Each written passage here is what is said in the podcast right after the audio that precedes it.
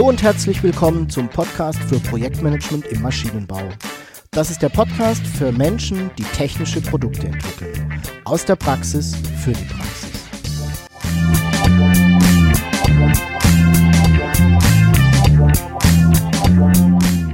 Mein Name ist Jörg Walter. Ich bin Ingenieur und arbeite als Berater, Trainer und Coach im Projektmanagement für technische Projekte.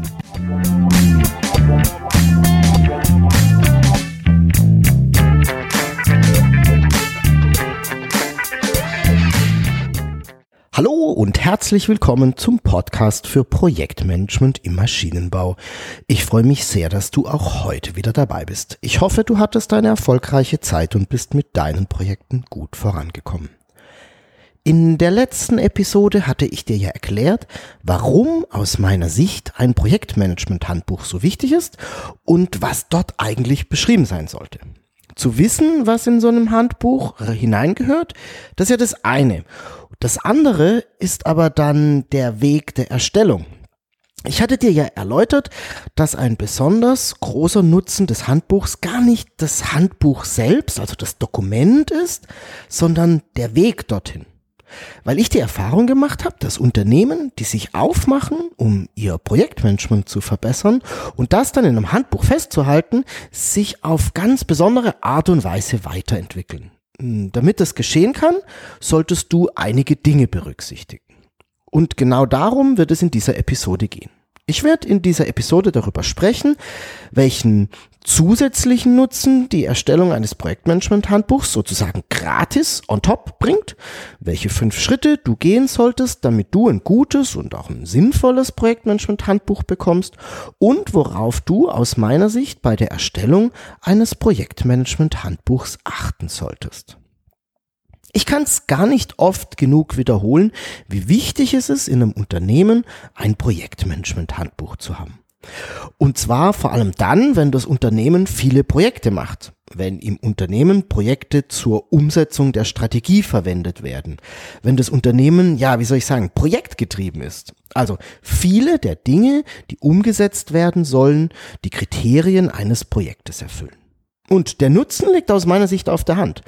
Ein Projektmanagement-Handbuch regelt die Standards. Es sorgt dafür, dass alle im Unternehmen dieselbe Sprache sprechen, auch ein gleiches Wording haben und es ist eben ideal dazu, dafür geeignet, wenn es darum geht, neue Mitarbeiter auszubilden und ja, auch in Projekte zu integrieren. Und einen besonderen Nutzen, den ich auch für besonders groß halte, den gibt es sozusagen gratis mit dazu. Das ist der Grad der Klarheit im Unternehmen zum Projektmanagement und zur Umsetzung von Projekten, der dramatisch ansteigt. Ich erlebe es ganz oft, dass im Unternehmen zwar Projekte gemacht werden, es aber nicht wirklich geregelt ist, wie das geschehen soll. Und da wird so, naja, wir sagen, vor sich hingewurschtelt.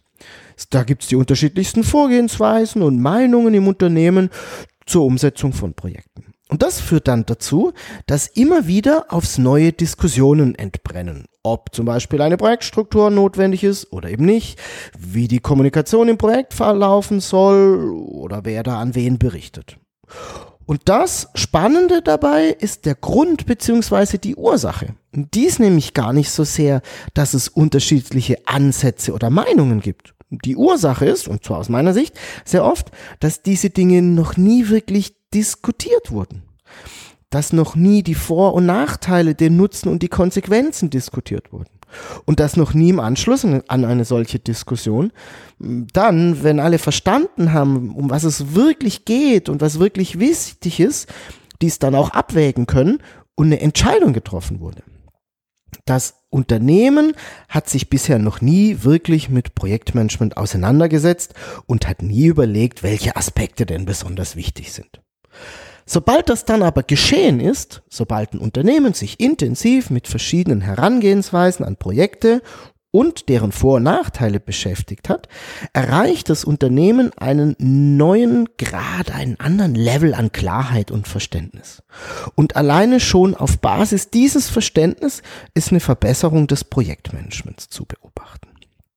Du siehst also, aus meiner Sicht ist der Weg zur Erstellung eines Projektmanagement-Handbuchs, nämlich das Auseinandersetzen mit den eigenen Projekten und den dafür geeigneten Vorgehensweisen, genauso wichtig wie das Ergebnis, das im Anschluss dann in einem Handbuch festgehalten wird.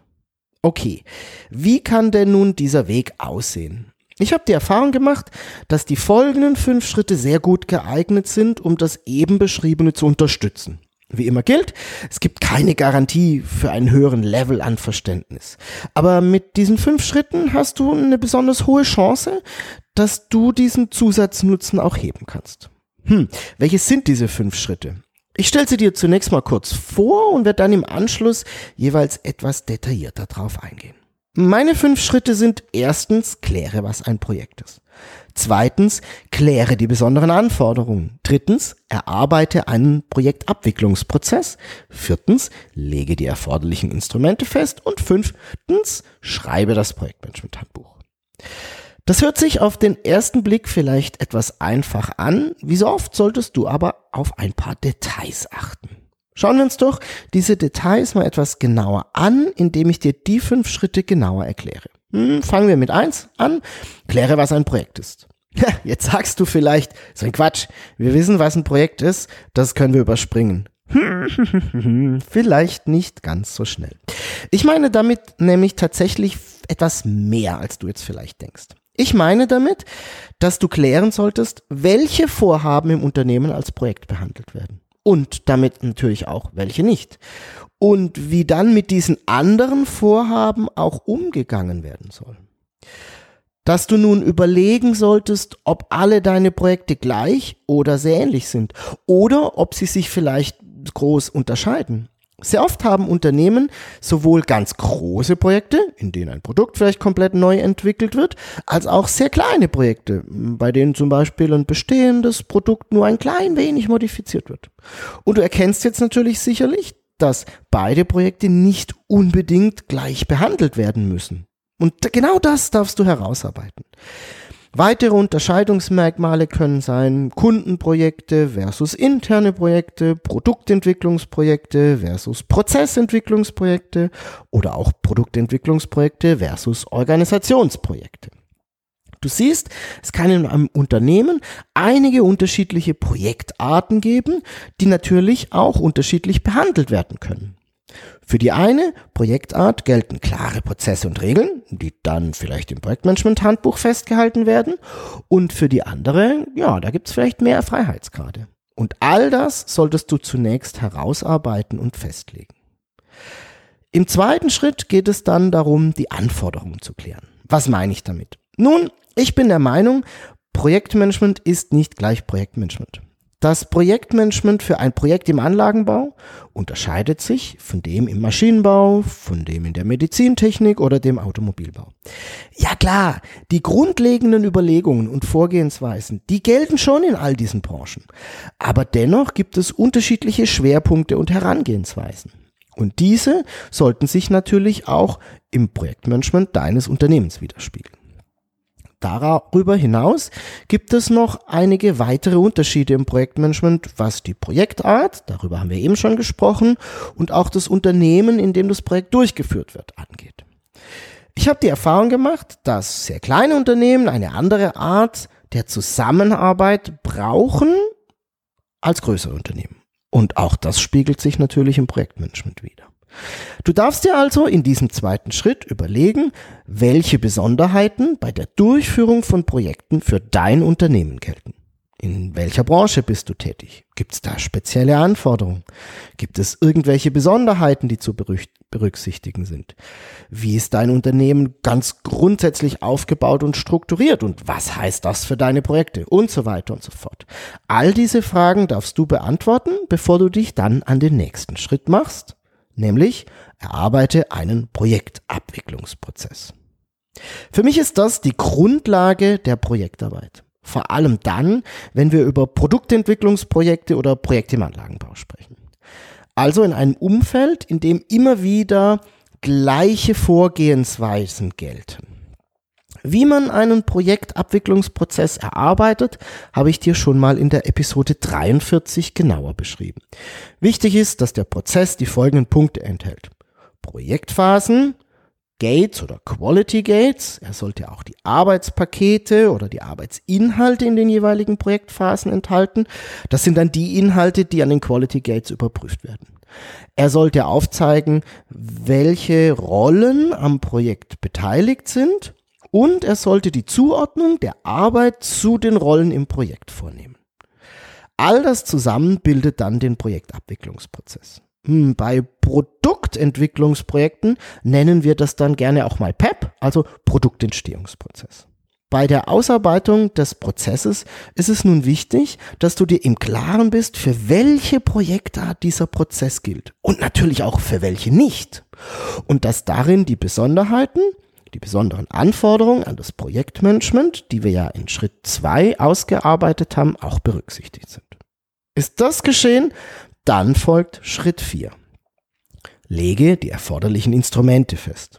Und jetzt beschäftigen wir uns zum ersten Mal mit dem eigentlichen Projektmanagement. In diesem Schritt erarbeitest du, welche Instrumente des Projektmanagements angewendet werden sollen und auch wie. Dabei helfen dir jetzt die Phasen des Projektmanagements und die hatte ich dir in der Episode 6 schon mal genau erklärt. Kannst du dort einfach nochmal nachhören. Denn an diesen Phasen kannst du dich beim Ausarbeiten der Instrumente orientieren. Hm, was meine ich nochmal mit Instrument? Ein Instrument ist zum Beispiel die Projektstruktur oder ein Terminplan. Und in diesem vierten Schritt legst du eben nun fest, ob es einen Terminplan braucht, also ob ein Terminplan erstellt werden muss oder ob er vielleicht nur erstellt werden kann.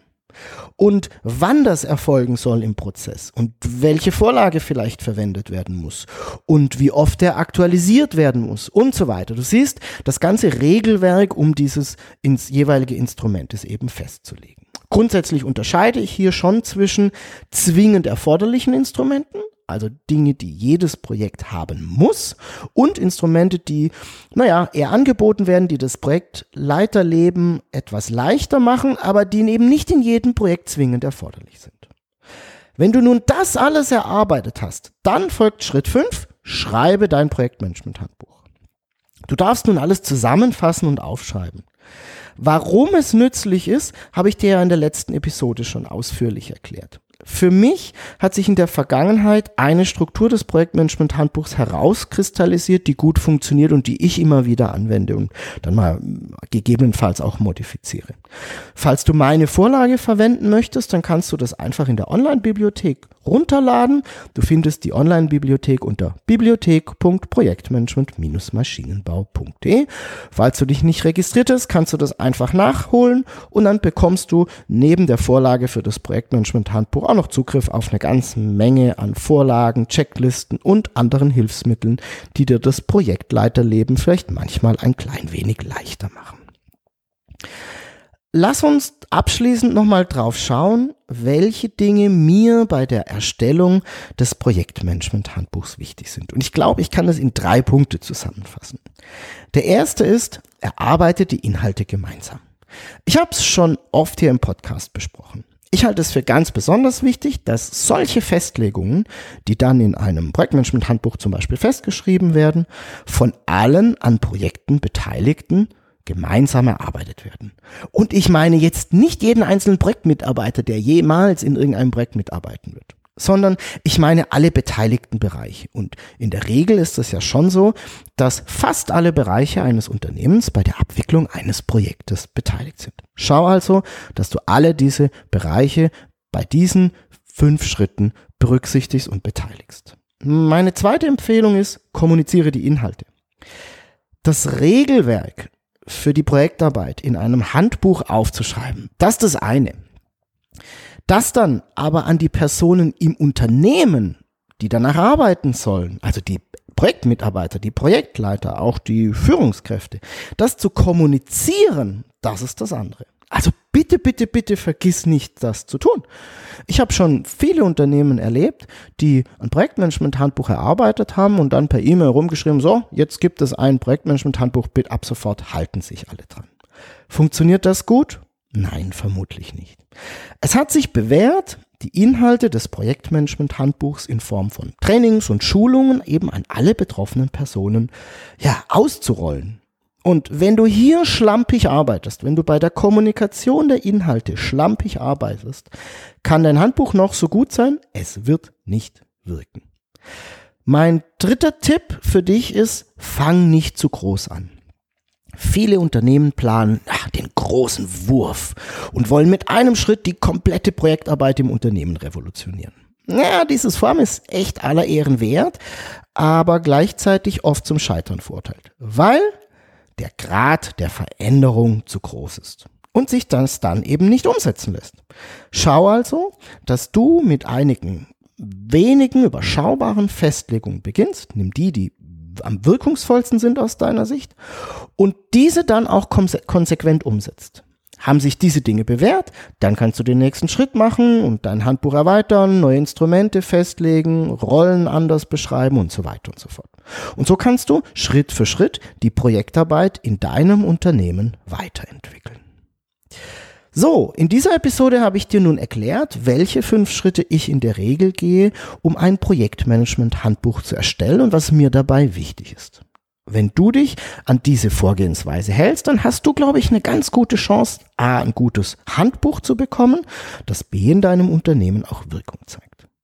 Wie immer findest du alle Infos zur heutigen Episode in den Show Notes unter Projektmanagement maschinenbau.de slash pmmb 096 und dort findest du auch alle Links zu den Episoden, die ich erwähnt habe und natürlich auch den Link zur Vorlage für das Projektmanagement Handbuch in der Online-Bibliothek. Du kannst aber auch einfach auf den Link hier direkt in deinem Mobilgerät klicken.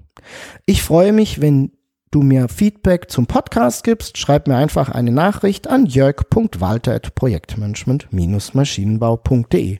Und wenn dir der Podcast gefällt, dann freue ich mich sehr über deine Empfehlung an Freunde und Kollegen und natürlich freue ich mich auch über deine Bewertung bei iTunes. Ich bedanke mich fürs Zuhören, freue mich auf deine Fragen und dein Feedback. Sei erfolgreich. Tschüss und bis zum nächsten Mal. Dein Jörg Walter.